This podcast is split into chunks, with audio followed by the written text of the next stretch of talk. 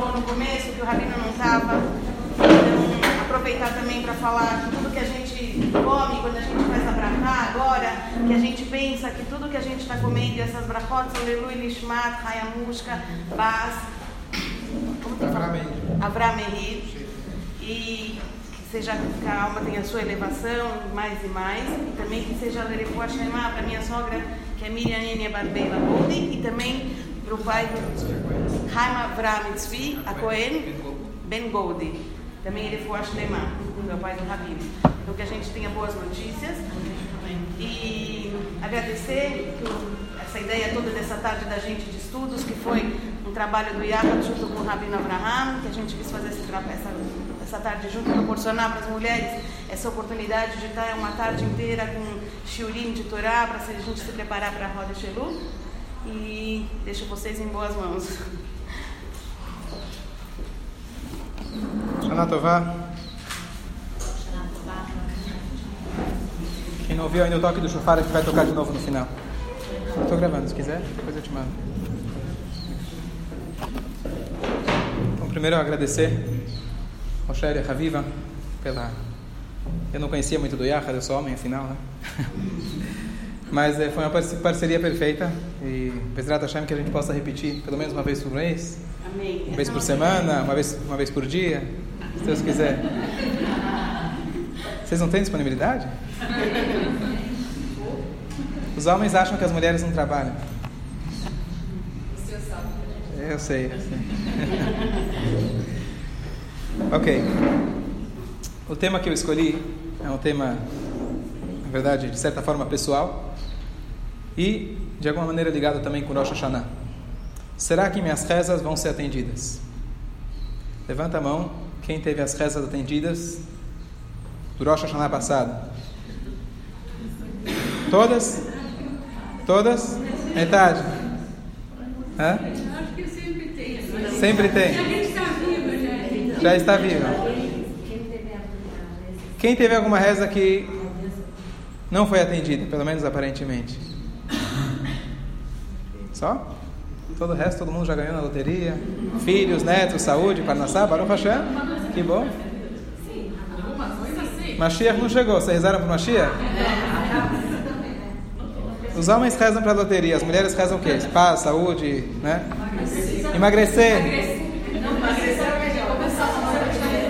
Tem, tem coisa que não adianta reza.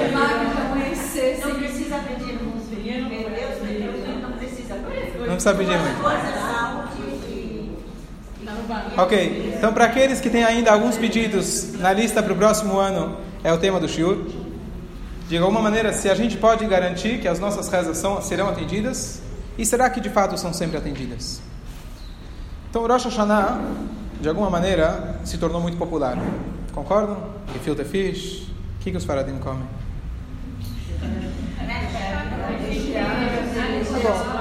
O judaísmo é sempre ligado na culinária, tá certo? Mas Rosh Hashanah se tornou muito popular. Qual outra festa é muito popular? Pesach. Ok. Quantas vezes está dito na Torá Pesach? Diversas vezes. Centenas, tá certo? Dezenas. Quantas vezes está na Torá escrito sobre Rosh Hashanah, que é tão popular? Alguém lembra um versículo? Alguma coisa da Torá que está escrito sobre Rosh Hashanah? Não. Bom, então só o fato da gente não saber. Rosh Hashanah fala que começa no Pesach.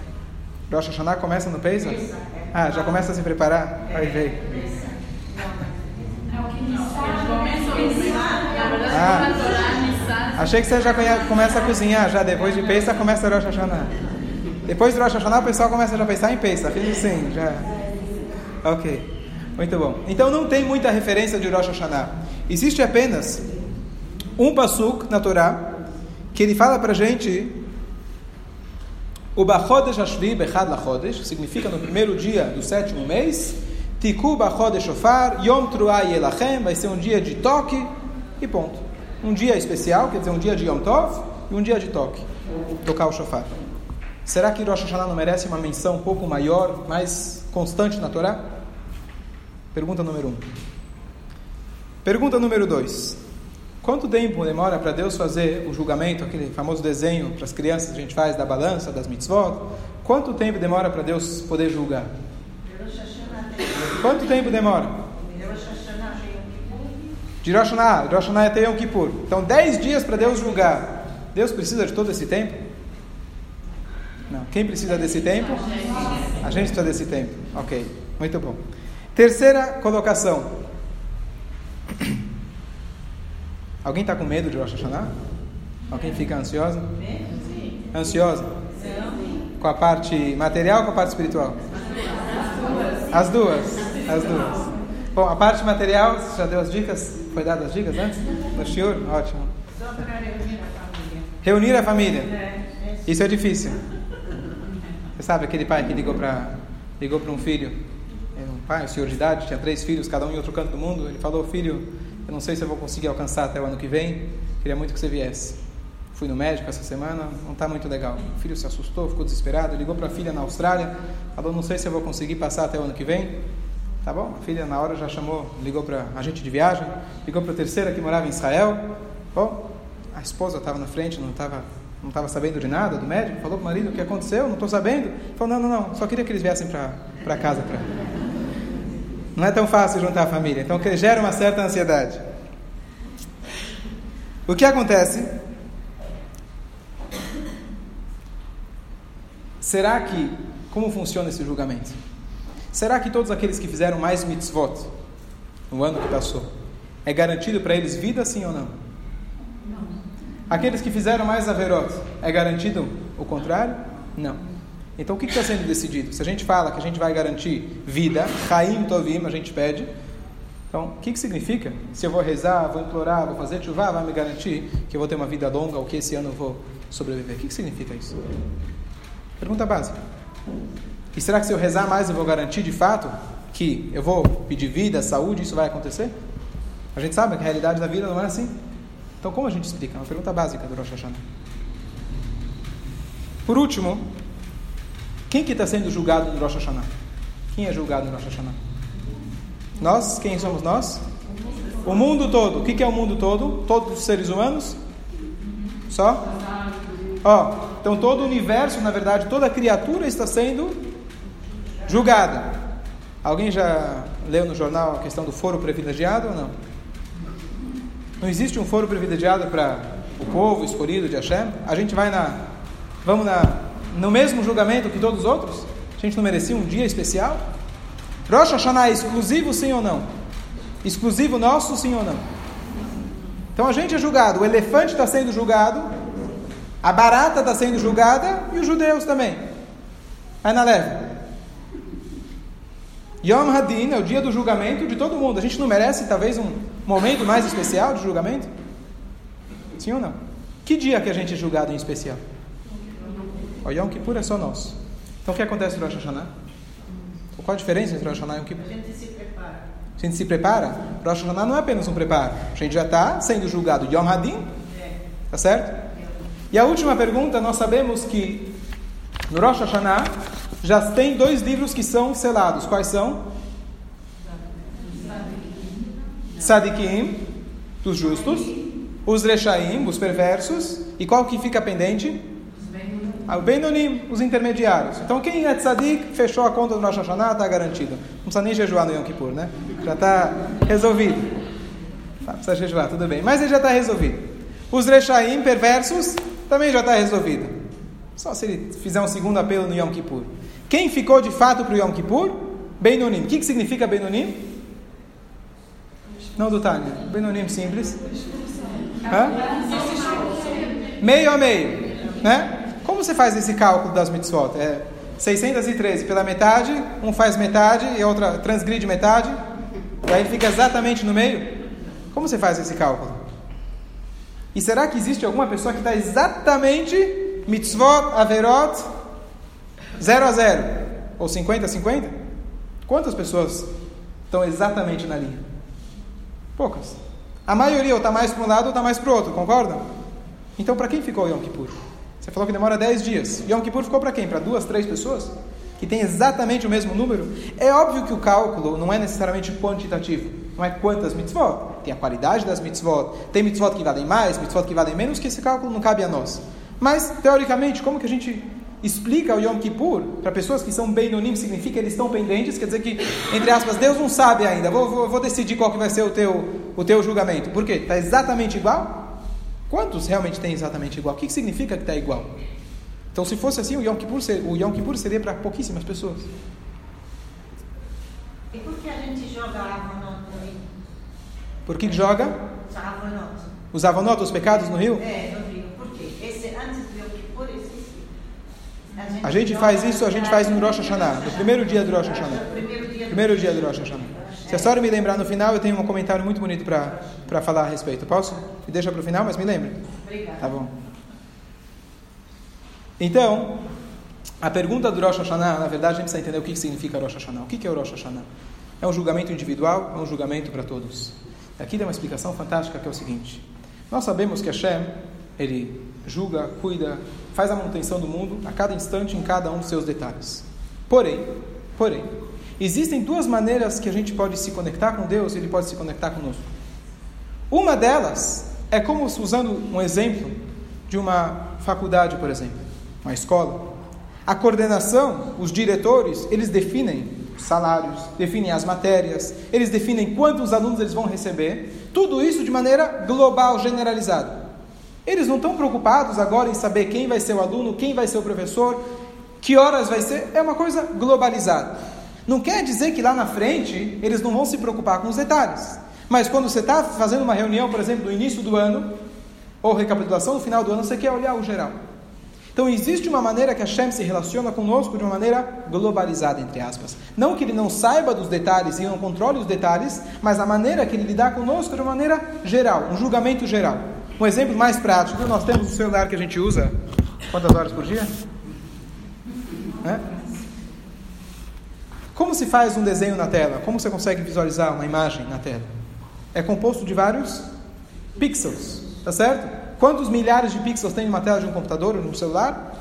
Certo? Não sei, milhares. Cada um desse pixel eu não consigo reconhecer individualmente. O que, que eu vejo? A foto grande. Eu não consigo me concentrar em cada um deles individualmente. Hashem, ele tem duas maneiras de julgar. Ele pode julgar no geral, ou ele pode julgar no individual. Se eu te desse a escolha, qual seria preferir? ser julgada individualmente ou vai na leva de todos? O que, que é melhor? Levanta a mão quem acha na leva. Na leva? O resto quer individual?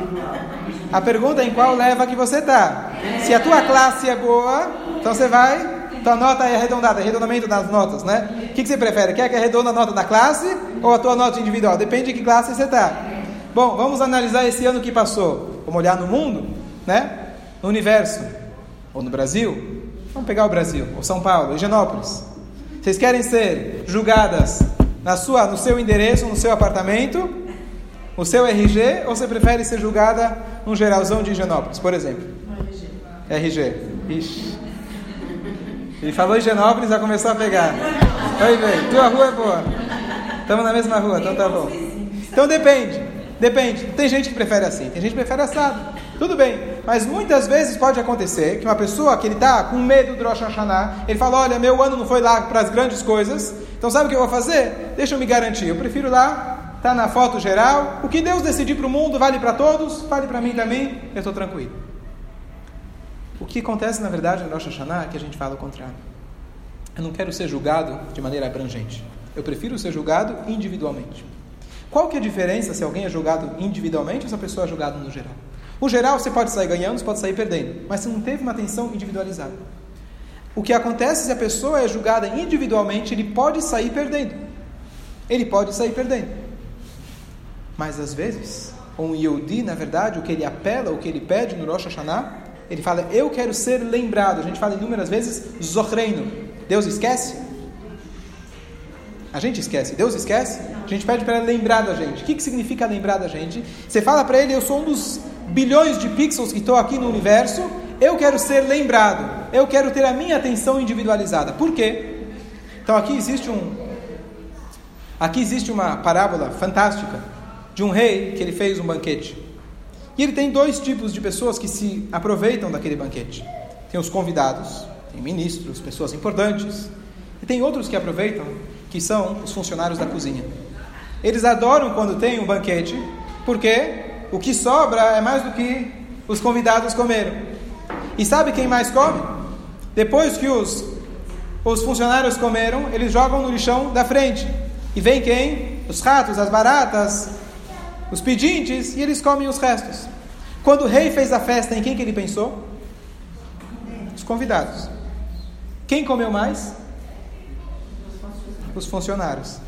Aonde você preferia estar? Ter um convite com o seu nome?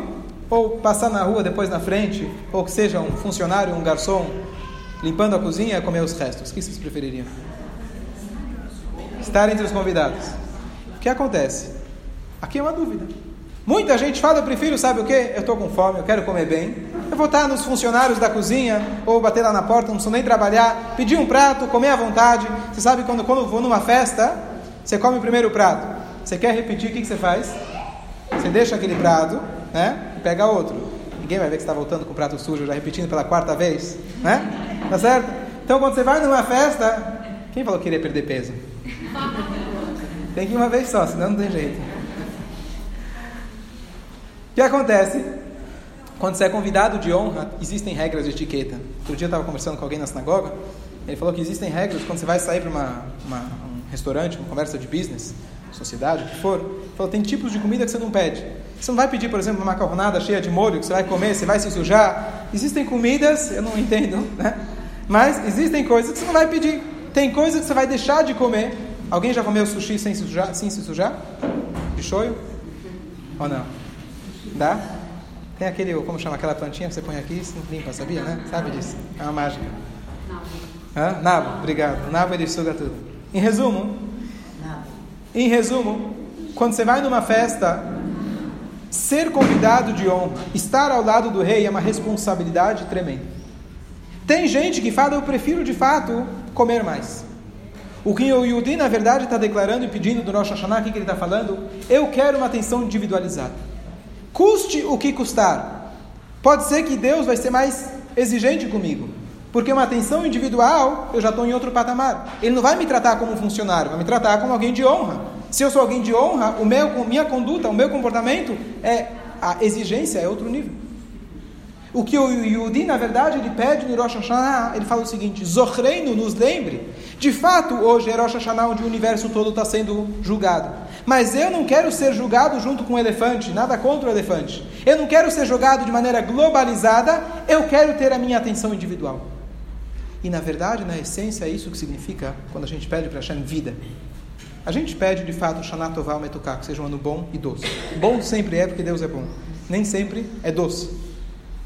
Mas quando a gente fala de vida de maneira mais abrangente, na verdade significa vida significa estar ao lado do rei.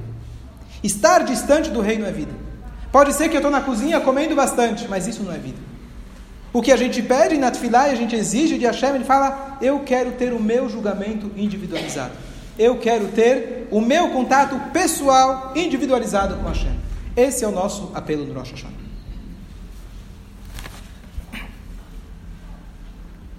No início da criação, tudo começou com a serpente, que comeu da da da?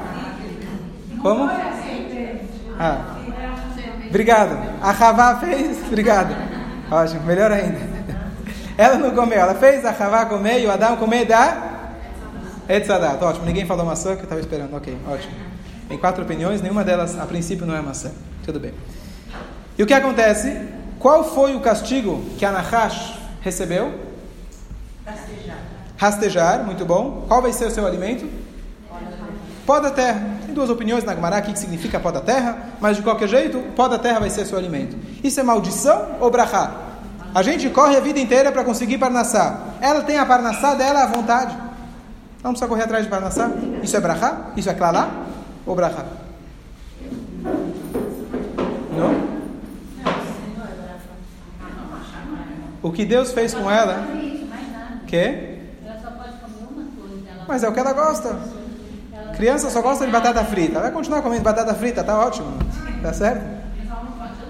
É? Só não pode andar. Mas qual é, qual é a dificuldade? Qual que é o problema dela? Só. Mas a clalá que Deus deu, a maldição que Hashem deu, foi de afar tochal kolemei Vai comer pó. Hã? Não tem livre-arbítrio. Ok, nenhum animal tem livre-arbítrio. Ah, talvez antes ela tinha. Que, mas o que, que, isso, que isso tem a ver com, com, com, com o pó? Oh, muito bom. Ela não vai rezar para Hashem e Rosh Hashanah. O que, que significa isso?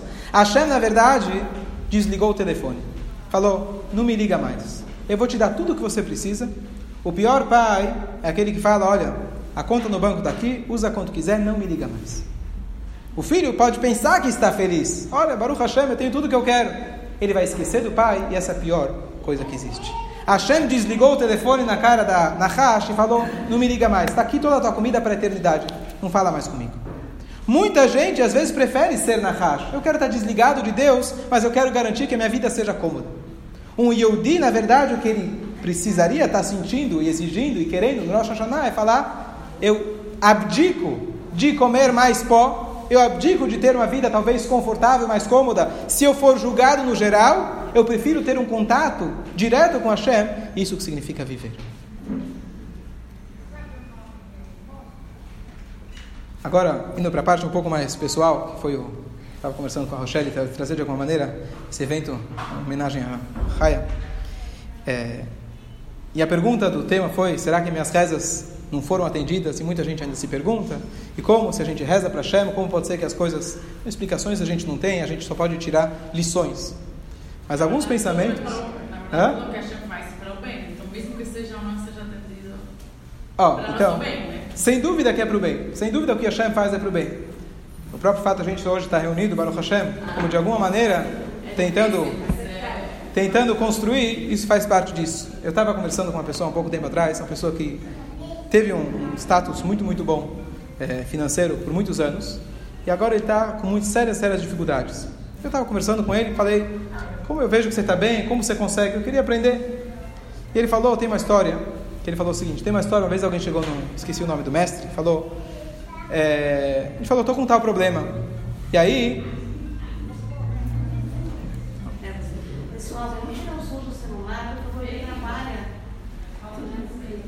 Alguém, então, chegou no mestre e falou, estou com muitos problemas, o que, que eu faço? O mestre falou para ele, Hashem e Azor. Hashem vai ajudar. Tá bom?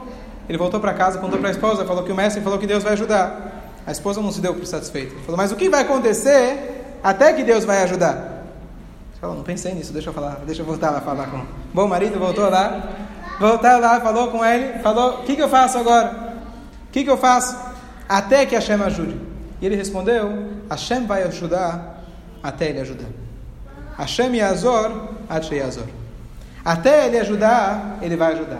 E aí a pessoa que estava conversando falou, mas o que, que significa isso? Ele falou o seguinte, até o momento da gente ter o Shanatová, o Metuká, até o momento da gente ter um momento doce, onde a gente realmente sente de maneira palpável que o bom é agradável, até lá Hashem vai ajudar. O que significa que ao longo do caminho dessas dificuldades, você consegue encontrar certos pontos de luz que você não encontraria em outro momento. Então Hashem e Azor, Hashem está tá ajudando.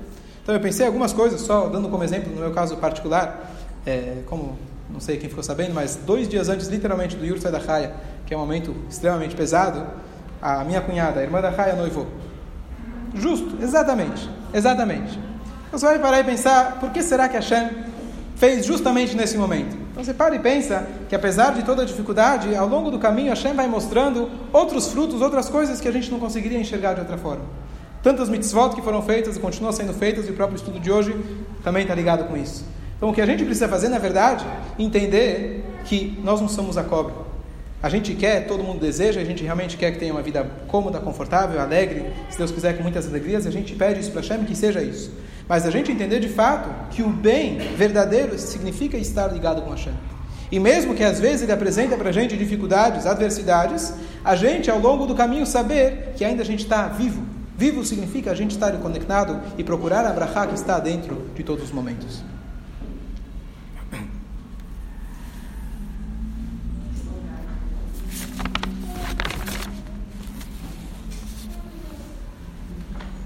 E agora, Dá para entender, na verdade, a nossa pergunta inicial, se a gente tem um foro privilegiado. Na verdade, a princípio, Rosh Hashanah significa é um dia global. E, aliás, é por isso que a Torá não fala muito sobre Rosh Hashanah. Rosh Hashanah não é um dia exclusivamente judaico. A Torá é um livro, a princípio, só para nós. Tem ética, moral para toda a humanidade, mas a Torá está falando dos mitzvot específicas para o Yehudi. Então, quando a Torá vai se referir ao Rosh Hashanah, é uma coisa muito de leve. Porque o Rosh Hashanah, a princípio, é o Yom Adin de, toda, de, toda, de todo o universo. O que nós pedimos, de nossa parte, é que a gente quer ter um julgamento individual. Isso demora de fato 48 horas do Rosh Hashanah, os dias de Tshuva, até chegar no Yom Kippur, que de fato a gente tem um julgamento individualizado. Voltando à pergunta, será que as nossas rezas são garantidas? São garantidas, sem dúvida nenhuma. Às vezes a gente não enxerga, mas o que a gente pede, quando a gente pede vida, essa vida a gente garante. O próprio fato de a gente se virar para Hashem e pedir para Ele, mostrar que Ele é nosso Pai, isso próprio já é a vida. A pergunta da balança, lembra da pergunta da balança? Quem é que fica pendente até o Yom Kippur? Aqueles que têm mitzvot exatamente iguais? Então qual é a resposta? Não necessariamente a questão de mitzvot e averot apenas. Mas na verdade é o seguinte: quem é o tzadik? Tzadik é aquela pessoa que ele prefere não ser a cobra. Tzadik é aquela pessoa que ele está disposto a entregar a sua vida para Hashem, ter um julgamento individualizado e arcar com as consequências. É o convidado de honra que ele tem uma certa conduta e uma exigência muito maior. Quem é o Rashá? Rashá é aquele que tem um comportamento igual da cobra. Eu quero ter uma vida garantida, confortável, cômoda para mim. É isso que eu preciso na minha vida. Agora, quem de nós vive em algum dos dois extremos? O que, que a gente fala? às vezes eu quero estar próximo de Hashem, às vezes eu quero rezar, às vezes eu aceito as coisas, mas tem horas que não. Tem horas que eu prefiro, talvez, ter uma vida cômoda. Tem horas que eu prefiro, sabe o quê? Não preciso ter um fanático assim, deixa eu garantir que minhas coisas funcionem como eu preciso.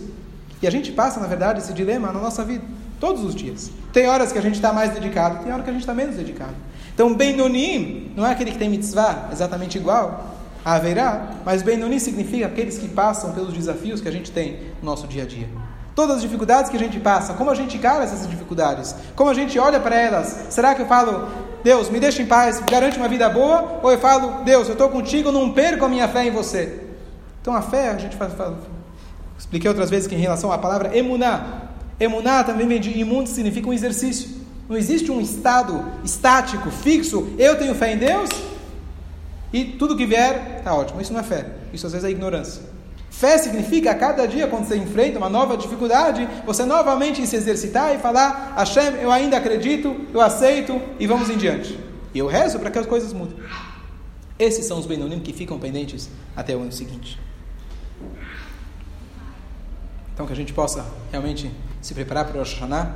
Ainda tem hoje, começou o Elul, a gente se preparar. E a maneira da gente se preparar, além de Tchuvah, Tfilat, Daká, acrescentar em mitzvot, mas a gente ter em mente que os desafios, cada um no seu dia a dia, que a gente enfrenta eles, não se desesperar, não se lamentar e simplesmente seguir adiante e saber que esses desafios são, na verdade, o que o rei está colocando, significa que a gente está ao seu lado e cabe a nós conseguir enxergar isso no nosso dia a dia. Muito obrigado.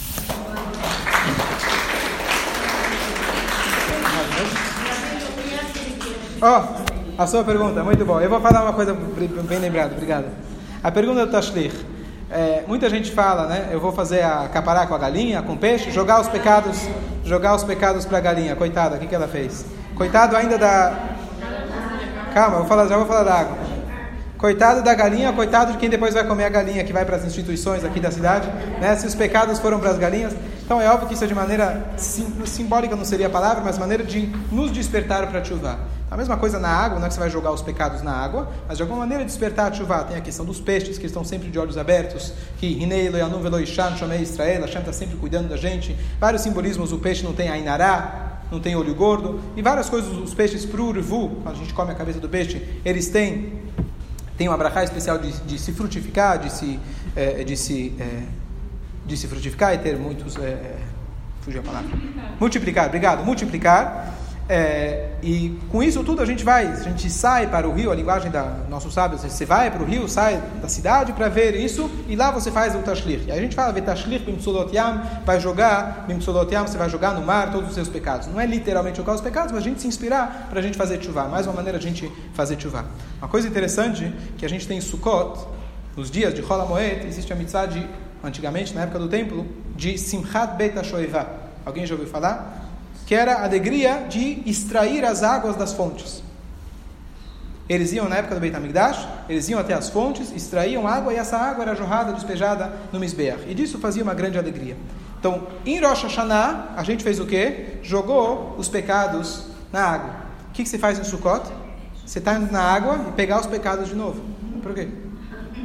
Porque na verdade agora você conseguiu transformar. A gente não quer, alguém falou uma vez, quando você fecha uma porta, abre a janela, mas tem uma outra. Quando você fecha uma porta, na verdade é uma porta transparente que você sempre pode olhar para trás e aprender alguma coisa. Então, na verdade, o que a Torá ensina para gente é que tchuvá não significa apenas você esquecer do seu passado. Você, em primeiro momento, você precisa esquecer. Seguir a vida adiante, abre uma nova página. Mas lá na frente, quando já passou Yom Kippur, já iniciou o Sukkot, você já está preparado para conseguir olhar para trás, resgatar todo aquele negativo e agora transformar que isso seja uma coisa boa.